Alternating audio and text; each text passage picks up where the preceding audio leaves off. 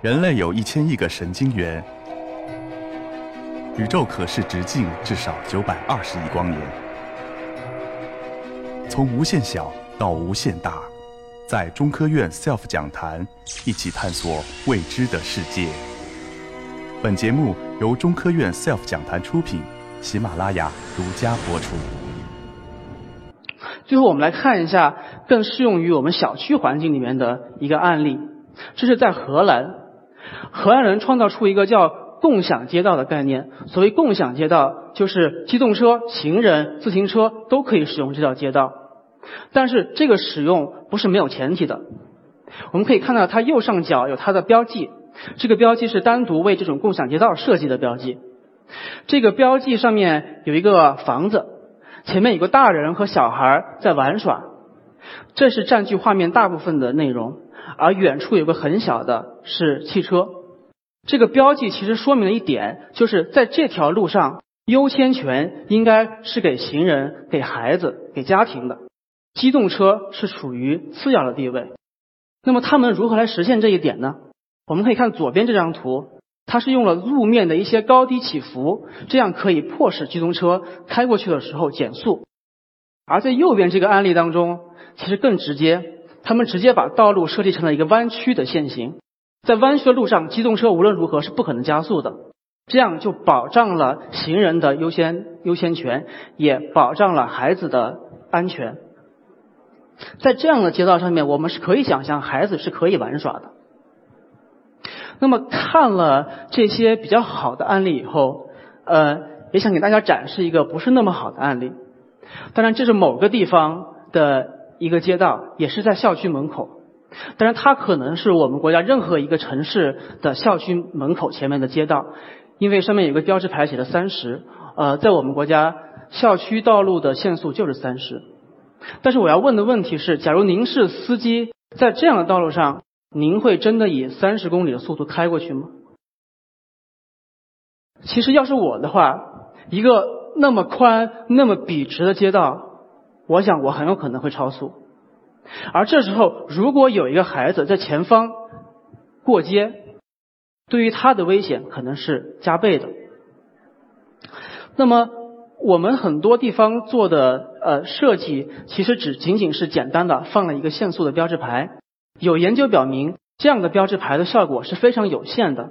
如果把这个限速标志牌的数字减少十，比如从四十减到三十，司机的实际驾驶速度只会减少二到三公里每小时。也就是说，仅仅有个标志牌效用非常有限，所以我们必须要用一些物理性的方法来迫使机动车减速。那么。我们总结了在世界各地实践的一些经验，提出这样一个比较理想的设计模型。我们可以看到，在校门口的这条人行横道，我们的建议是它是适当的提高的，我们把它叫抬高的人行横道。在这种情况下，行人可以在水平方向上直接很很容易的过街，而机动车行驶到这儿以后，它必须得减速。而在道路中间，如果马路太宽的情况下，必须设置一个安全岛，因为小孩如果过不完街，他至少有一个安全的地方等待。在人行横道的前方，也应该设置足够的警示标识，比如说用可以震荡性的标线，让司机明确的觉察到前方有人可能过街。那么通过这些设计手段，我们其实可以保障孩子有一个更安全的步行环境。我们把这样的理念带到了中国一些城市，这是我们在上海市做的一个呃实践，一个尝试。这两张照片上边是改造之前的，下边是改造之后的。那么这条道路的照片的右手边是一个初中，叫同济初中。那么我们发现这个中学的有很多孩子是骑车上下学的。但是在改造之前，我们发现这是这个街道是一个混行的环境，骑车的人和开车的人混合在街道上，非常不安全。特别对于孩子来说，他们的行为是不稳定的，这样会导致更多的事故发生。而在改造之后，我们非常强调的一点是要把机动车流和自行车流给分开来。我们可以看到道路的两侧增加了两个有隔离、有保护的自行车道。这样做其实还有一个好处，就是人们如果要过街的话，它的过街距离其实是缩短了的。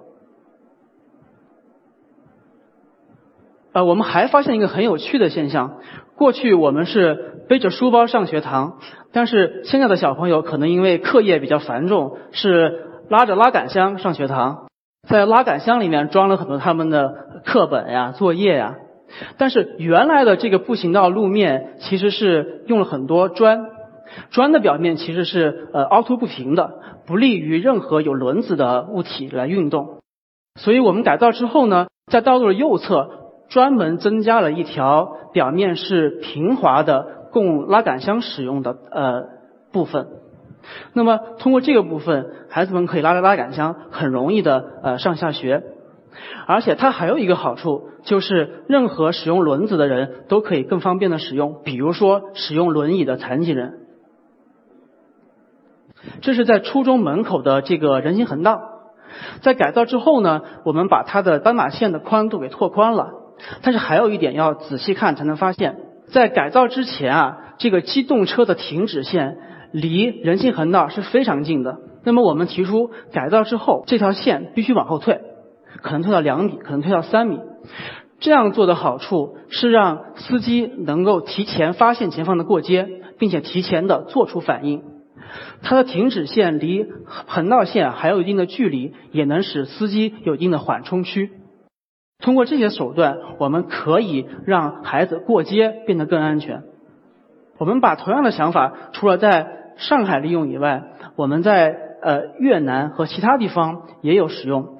这是在越南的一个胡志明市的一所幼儿园，它的名字叫做长颈鹿三语幼儿园。这个名字是很可爱的，但是周围的环境是一点都不可爱。首先，它的人行道残破不堪，而且已经被机动车停车占用了。旁边的这个路口不安全，因为现在没有任何的信号灯控制，汽车可以随意的行驶。那么针对这些问题，我们提出来一个比较理想的改造方案。比如说，他们需要重新铺装路面，让路面保持平整；比如说，要增加一些阻车的设施，不要让机动车轻易的开到人行道上面去。同时，旁边的路口也应该增加专门供行人使用的信号灯。我们再看看这个幼儿园旁边的街道，在这个街道上，我们可以看这个照片。大家看，是行人更多还是车辆更多？大家都看得出来是行人更多。但是我们看街道的空间分布呢？行人都在用一条非常狭窄、高低不平的人行道，而一个宽阔而空旷的马路就摆在路的中间。如果孩子从这条路走路上下学的话，他很可能会走到马路上面来，而这是非常不安全的。所以我们的建议是要给这条道路做一个瘦身，也就是缩窄它的机动车道，同时增加行人的面积。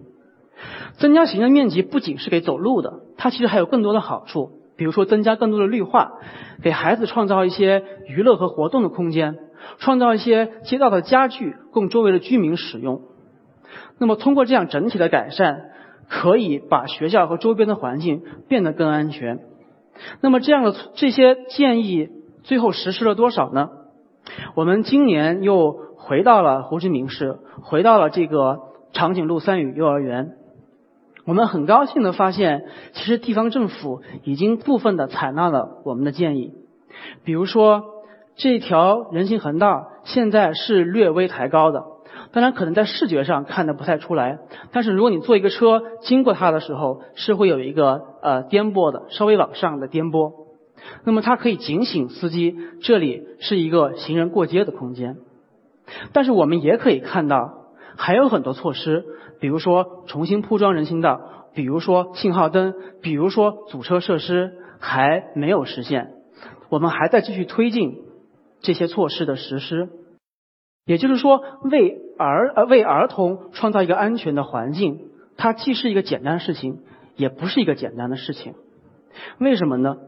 因为街道的改造归根到底是道路空间使用权利的分配问题，所以它本身涉及到很复杂的过程。也正是因为如此，光靠我们设计师或者专业人员的力量是远远不够的，它需要所有人一起努力来参与。嗯，但是我们也是非常高兴的发现，这我们的城市正在一点一滴的、逐渐的为孩子改变他们的环境，而有时候很可能一些很小的措施就能起到很大的效力。最后，我想谈谈这个话题的未来，就是我们为孩子设计一个安全的街道，它的未来到底是什么？我想，它的未来应该是让孩子真正参与到街道设计当中。让他们来塑造我们未来的城市和街道，这是在挪威的一个很有趣的案例。那么，挪威首都奥斯陆的政府开发了一款手机应用，让孩子们上报呃道路上看到的各种各样的问题。它可以汇报好的问题，也可以汇报坏的问题。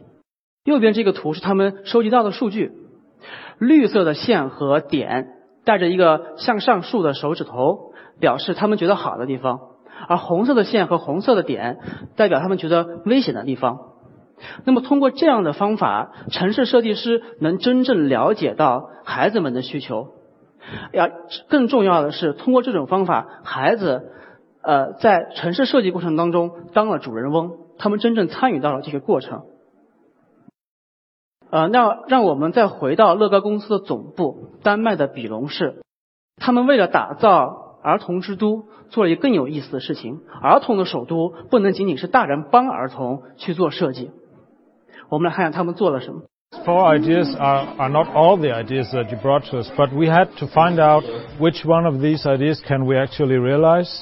When we look for materials uh, for implementing these solutions, we're looking for materials that are fast to produce. They have to be quite cheap and they have to be very visible in, in the urban environment. To make it safer because people cross without a crosswalk, which they shouldn't because they can get hit by cars.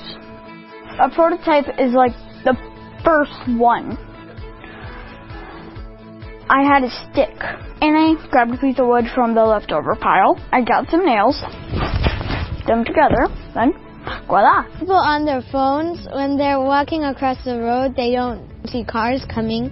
So if somebody's walking and they don't see a car, it's going to go dishk, and we don't want that to happen. We originally um, thought there would be lights, and you would step on a squishy thing and it said look up, just like this, but it would be squishy.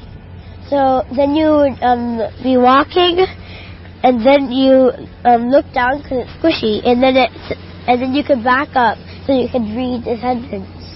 And then now I like how you changed it because it says look up and then you just look up and see the road. 我们看到 孩子的创造力是无穷的，如果把他们加入到设计城市、设计街道的队伍当中来，我们可以让街道更安全，也更有趣。那么最后，我想用这个壁画来作为结尾。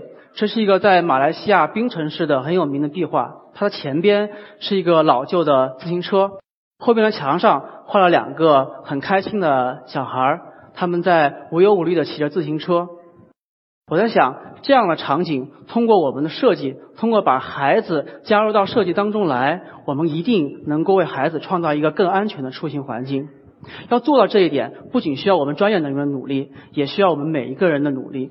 因为当一个城市的街道和这个城市对孩子更安全的时候，它对我们所有人也是更安全的。谢谢大家。